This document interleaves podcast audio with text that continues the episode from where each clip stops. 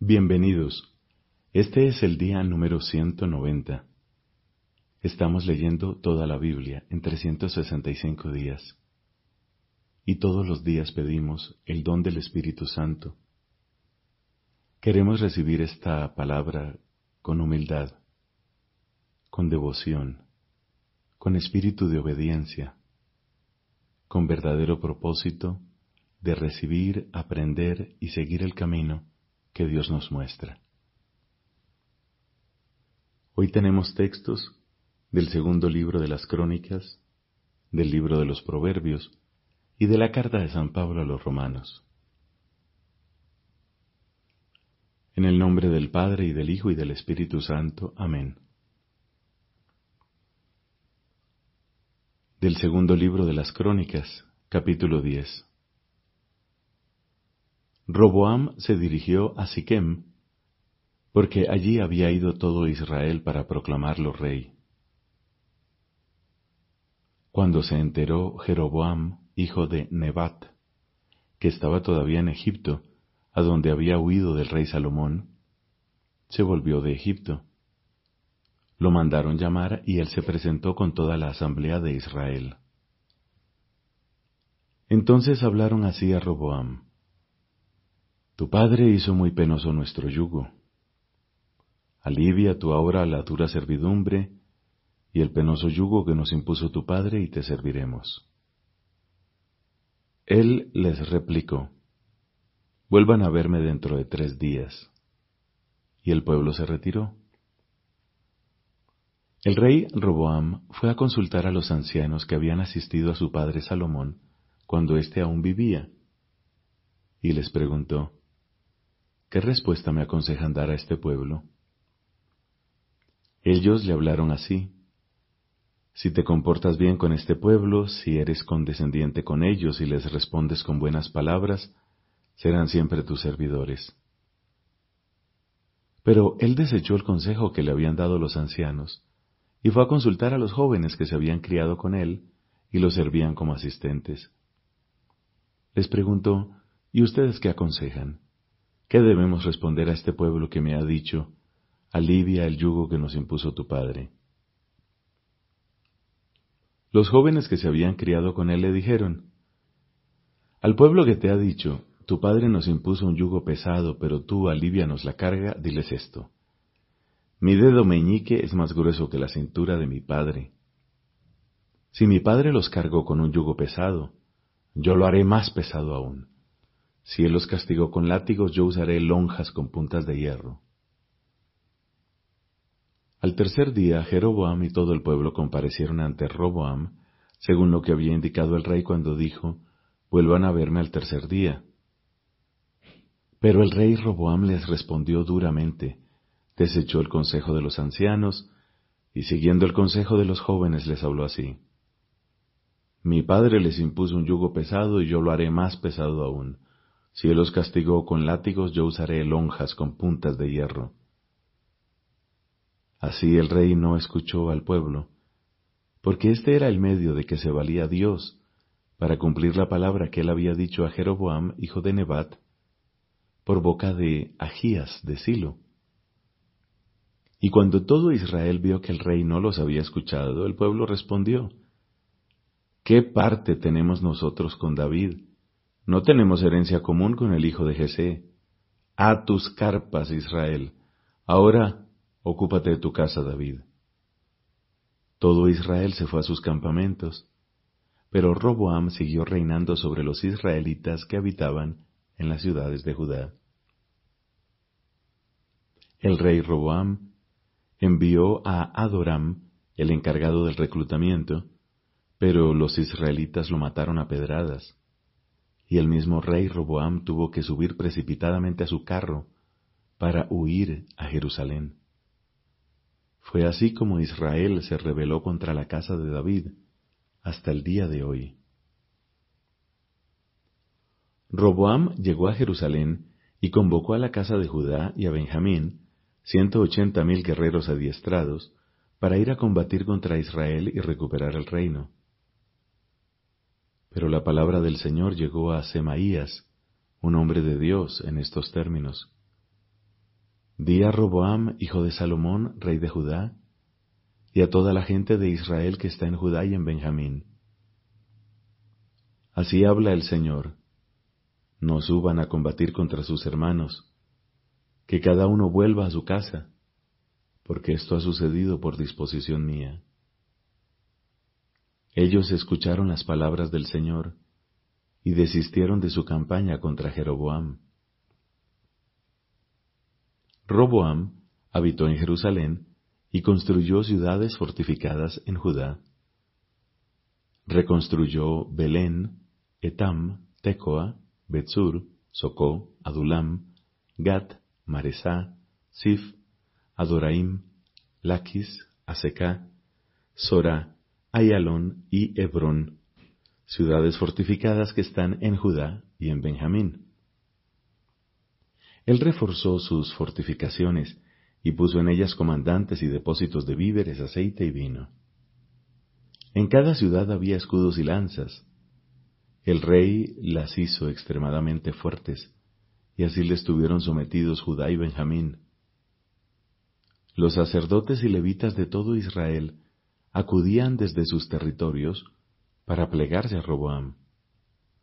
En efecto, los levitas abandonaron sus campos de pastoreo y sus posesiones, y se fueron a Judá y a Jerusalén, porque Jeroboam y sus hijos les impedían ejercer el sacerdocio del Señor, al instituir por su cuenta sacerdotes para los lugares altos, para los sátiros y para los terneros que él había fabricado.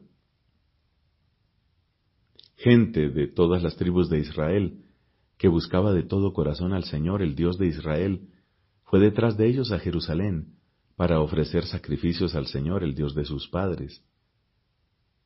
Así fortalecieron el reino de Judá, y durante tres años consolidaron a Roboam, hijo de Salomón, ya que durante tres años se siguió el camino de David y Salomón. Roboam tomó por esposa a Mahalat, hija de Yerimot, hijo de David, y de Abihail, hijo de Eliab, hijo de Jesé. Ella le dio varios hijos, Yeús, Semarías y Saham. Después tomó a Maaca, hija de Absalón, de la que le nacieron Abías, Atai, Sisá y Selomit. Roboam amó a Maaca, hija de Absalón, más que a todas sus mujeres y concubinas, ya que tuvo dieciocho mujeres y sesenta concubinas, y fue padre de veintiocho hijos y de sesenta hijas. Roboam puso al frente de sus hermanos a Abías, hijo de Maacá, constituyéndolo príncipe heredero, porque quería hacerlo rey. Además, supo distribuir hábilmente a sus hijos por todas las regiones de Judá y de Benjamín, en todas las ciudades fortificadas, dándoles gran cantidad de víveres y procurándoles muchas mujeres. Pero cuando Roboam consolidó su reino y se hizo fuerte, abandonó la ley del Señor, y con él todo Israel. Y por haber sido infieles al Señor, en el año quinto del rey Roboam, subió contra Jerusalén Sisac, rey de Egipto, con tres mil doscientos carros de guerra, sesenta mil jinetes, y una multitud innumerable que venía con él de Egipto, en la que había libios, suquíes y cusitas. Así se apoderó de las ciudades fortificadas de Judá y llegó a Jerusalén. Entonces el profeta Semaías se presentó a Roboam y a los jefes de Judá, que se habían concentrado en Jerusalén ante el avance de Sisac, y les dijo, Así habla el Señor. Ustedes me han abandonado en manos de Sisac. Los jefes de Israel y el rey se humillaron y dijeron, El Señor es justo. Cuando el Señor vio que se habían humillado, la palabra del Señor llegó a Semaías en estos términos. Ellos se han humillado, no los destruiré, sino que los libraré dentro de poco, y mi furor no se derramará sobre Jerusalén por la mano de Sisac, pero le estarán sometidos, y así sabrán lo que es servirme a mí y lo que es servir a los reyes de la tierra. Sisac, rey de Egipto, subió contra Jerusalén y se apoderó de los tesoros de la casa del rey y de la casa del Señor. Se apoderó de todo, incluso de los escudos de oro que había hecho Salomón. En lugar de ellos, el rey Roboam hizo unos escudos de bronce y se los confió a los jefes de los guardias que custodiaban el acceso a la casa del rey. Cada vez que el rey iba a la casa del Señor, los guardias los llevaban y luego los volvían a dejar en la sala de guardia. Por haberse humillado, la ira del Señor se apartó de él y no lo destruyó por completo, ya que aún había algo bueno en Judá. El rey Roboam se reafirmó en Jerusalén y siguió reinando. Roboam tenía cuarenta y un años cuando comenzó a reinar y reinó diecisiete años en Jerusalén, la ciudad que el Señor eligió entre todas las tribus de Israel para poner su nombre en ella. Su madre se llamaba Naamá, la amonita. Él obró mal, porque no se empeñó en buscar al Señor de corazón. Los hechos de Roboam, desde el principio hasta el fin, están escritos en las crónicas del profeta Semaías y del vidente Idó, para ser registrados en las genealogías. Roboam y Jeroboam estuvieron continuamente en guerra. Roboam se fue a descansar con sus padres y fue sepultado en la ciudad de David. Su hijo Abías reinó en lugar de él. Palabra de Dios. Te alabamos, Señor.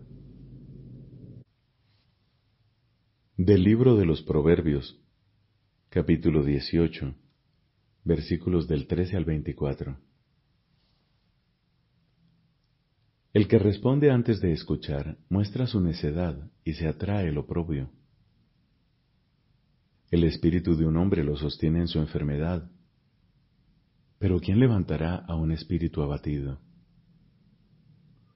Un corazón inteligente adquiere conocimiento, y el oído de los sabios busca la ciencia. Un regalo abre paso al que lo da, y lo introduce en la presencia de los grandes. El primero en defender su causa tiene razón, hasta que llega la parte adversa y lo impugna. Las suertes ponen fin a los litigios y deciden entre los poderosos. Un hermano ofendido es más irreductible que una plaza fuerte, y los litigios son como cerrojo de ciudadela. El hombre sacia su estómago con el fruto de sus palabras. Cada uno se sacia con lo que sale de sus labios.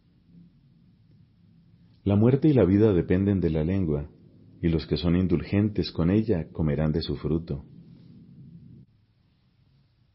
El que encontró una mujer, encontró la felicidad y obtuvo el favor del Señor.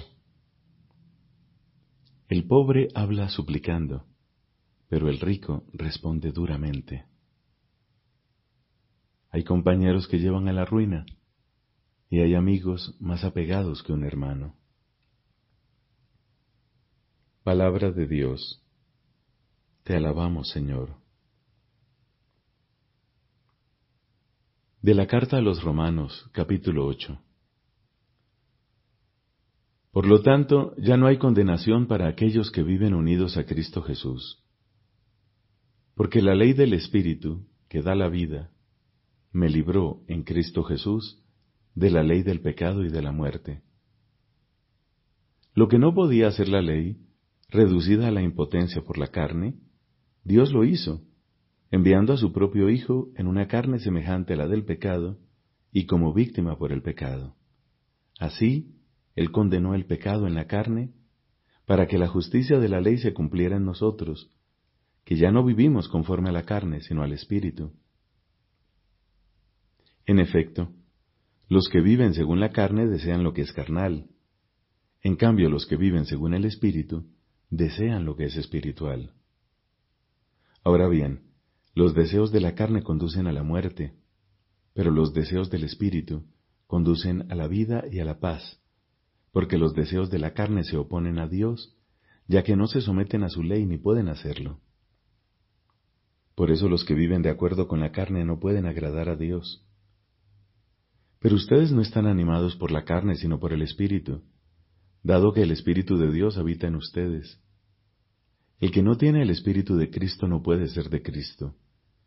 Pero si Cristo vive en ustedes, aunque el cuerpo esté sometido a la muerte a causa del pecado, el Espíritu vive a causa de la justicia. Y si el Espíritu de aquel que resucitó a Jesús habita en ustedes, el que resucitó a Cristo Jesús, también dará vida a sus cuerpos mortales por medio del mismo Espíritu que habita en ustedes. Hermanos, nosotros no somos deudores de la carne para vivir de una manera carnal. Si ustedes viven según la carne, morirán. Al contrario, si hacen morir las obras de la carne por medio del Espíritu, entonces vivirán. Todos los que son conducidos por el Espíritu de Dios son hijos de Dios. Y ustedes no han recibido un espíritu de esclavos para volver a caer en el temor, sino el espíritu de hijos adoptivos que nos hace llamar a Dios, Padre. El mismo espíritu se une a nuestro espíritu para dar testimonio de que somos hijos de Dios. Si somos hijos, también somos herederos herederos de Dios y coherederos de Cristo, porque sufrimos con Él, para ser glorificados con Él. Yo considero que los sufrimientos del tiempo presente no pueden compararse con la gloria futura que se revelará en nosotros. En efecto, toda la creación espera ansiosamente esta revelación de los hijos de Dios. Ella quedó sujeta a la vanidad, no voluntariamente, sino por causa de quien la sometió, pero conservando una esperanza. Porque también la creación será liberada de la esclavitud de la corrupción, para participar de la gloriosa libertad de los hijos de Dios. Sabemos que la creación entera hasta el presente gime y sufre dolores de parto. Y no solo ella, también nosotros que poseemos las primicias del Espíritu, gemimos interiormente anhelando que se realice la redención de nuestro cuerpo, porque solamente en esperanza estamos salvados. Ahora bien, cuando se ve lo que se espera ya no se espera más. ¿Acaso se puede esperar lo que se ve? En cambio, si esperamos lo que no vemos, lo esperamos con constancia. Igualmente, el mismo Espíritu viene en ayuda de nuestra debilidad porque no sabemos orar como es debido, pero el Espíritu intercede por nosotros con gemidos inefables. Y el que sondea los corazones conoce el deseo del Espíritu y sabe que su intercesión en favor de los santos está de acuerdo con la voluntad divina. Sabemos además que Dios dispone todas las cosas para el bien de los que lo aman, de aquellos que Él llamó según su designio. En efecto, a los que Dios conoció de antemano, los predestinó a reproducir la imagen de su Hijo, para que Él fuera el primogénito entre muchos hermanos. Y a los que predestinó también los llamó, y a los que llamó también los justificó, y a los que justificó también los glorificó. ¿Qué diremos después de todo esto? Si Dios está con nosotros, ¿quién estará contra nosotros? El que no escatimó a su propio Hijo, sino que lo entregó por todos nosotros, ¿no nos concederá con él toda clase de favores? ¿Quién podrá acusar a los elegidos de Dios? Dios es el que justifica. ¿Quién se atreverá a condenarlos? ¿Será acaso Jesucristo, el que murió, más aún, el que resucitó, y está a la derecha de Dios e intercede por nosotros? ¿Quién podrá entonces separarnos del amor de Cristo? Las tribulaciones, las angustias, la persecución, el hambre, la desnudez, los peligros, la espada?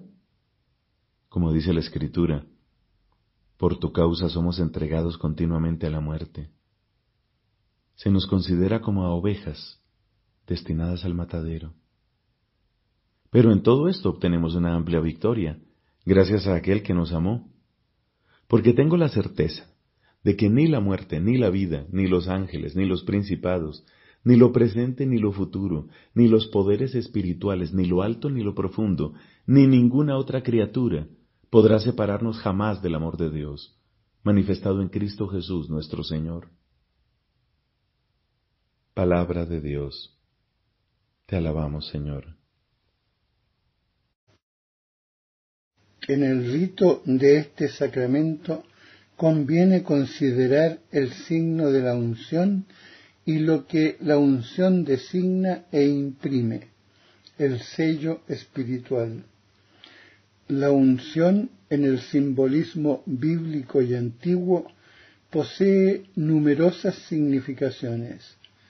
El aceite es signo de abundancia y de alegría. Purifica unción antes y después del baño y da agilidad, la unción de los atletas y de los luchadores. Es signo de curación pues suaviza las contusiones y las heridas, y el ungido irradia belleza, santidad y fuerza. Todas estas significaciones de la unción con aceite se encuentran en la vida sacramental. La unción antes del bautismo con el óleo de los catecúmenos significa purificación y fortaleza la unción de los enfermos expresa curación y consuelo. La unción del Santo Crisma después del bautismo, en la confirmación y en la ordenación, es el signo de una consagración.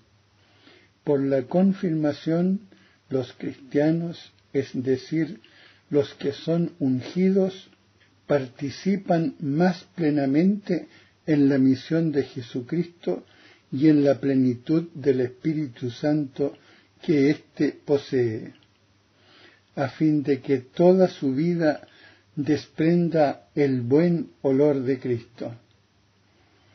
Por medio de esta unción, el confirmado recibe la marca, el sello del Espíritu Santo.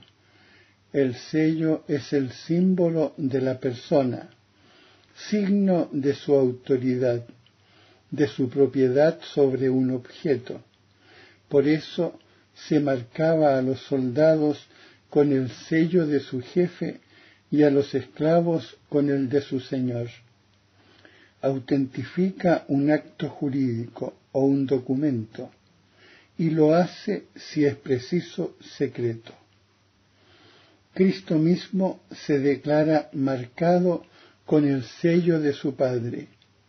El cristiano también está marcado con un sello, y es Dios el que nos conforta juntamente con vosotros en Cristo, y el que nos ungió, y el que nos marcó con su sello y nos dio en arras el Espíritu en nuestros corazones este sello del Espíritu Santo marca la pertenencia total a Cristo, la puesta a su servicio para siempre, pero indica también la promesa de la protección divina en la gran prueba escatológica.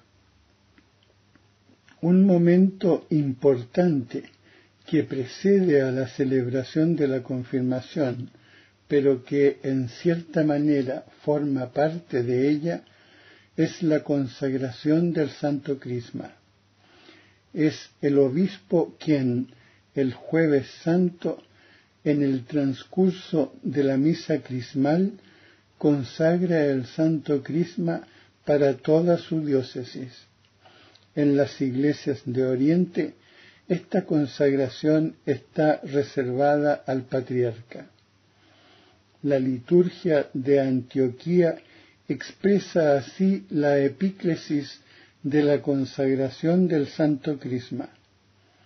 Padre, envía tu Espíritu Santo sobre nosotros y sobre este aceite que está delante de nosotros, y conságralo, de modo que sea para todos los que sean ungidos y marcados con él miron, miron sacerdotal, miron real, unción de alegría, vestidura de la luz, manto de salvación, don espiritual, santificación de las almas y de los cuerpos, dicha imperecedera, sello indeleble, escudo de la fe y casco terrible contra todas las obras del adversario. Cuando la confirmación se celebra separadamente del bautismo, como es el caso en el rito romano, la liturgia del sacramento comienza con la renovación de las promesas del bautismo y la profesión de fe de los confirmados. Así aparece claramente que la confirmación constituye una prolongación del bautismo. Cuando es bautizado un adulto, recibe inmediatamente la confirmación y participa en la Eucaristía. En el rito romano, el obispo extiende las manos sobre todos los confirmados, gesto que desde el tiempo de los apóstoles es el signo del don del Espíritu, y el obispo invoca así la efusión del Espíritu.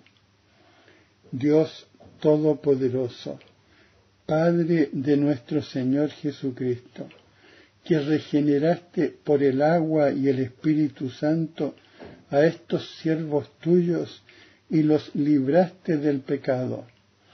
Escucha nuestra oración y envía sobre ellos el Espíritu Santo Paráclito.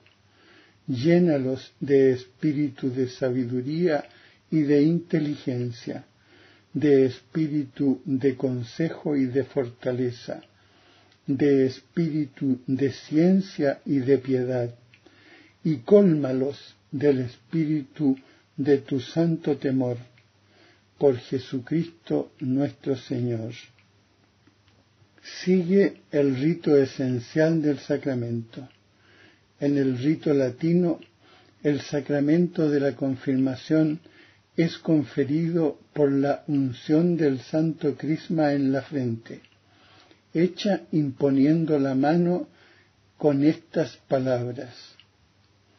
Recibe por esta señal el don del Espíritu Santo en las iglesias orientales de rito bizantino, la unción del mirón se hace después de una oración de epíclesis sobre las partes más significativas del cuerpo, la frente, los ojos, la nariz, los oídos, los labios, el pecho, la espalda, las manos y los pies y cada unción va acompañada de la fórmula, sello del don que es el Espíritu Santo.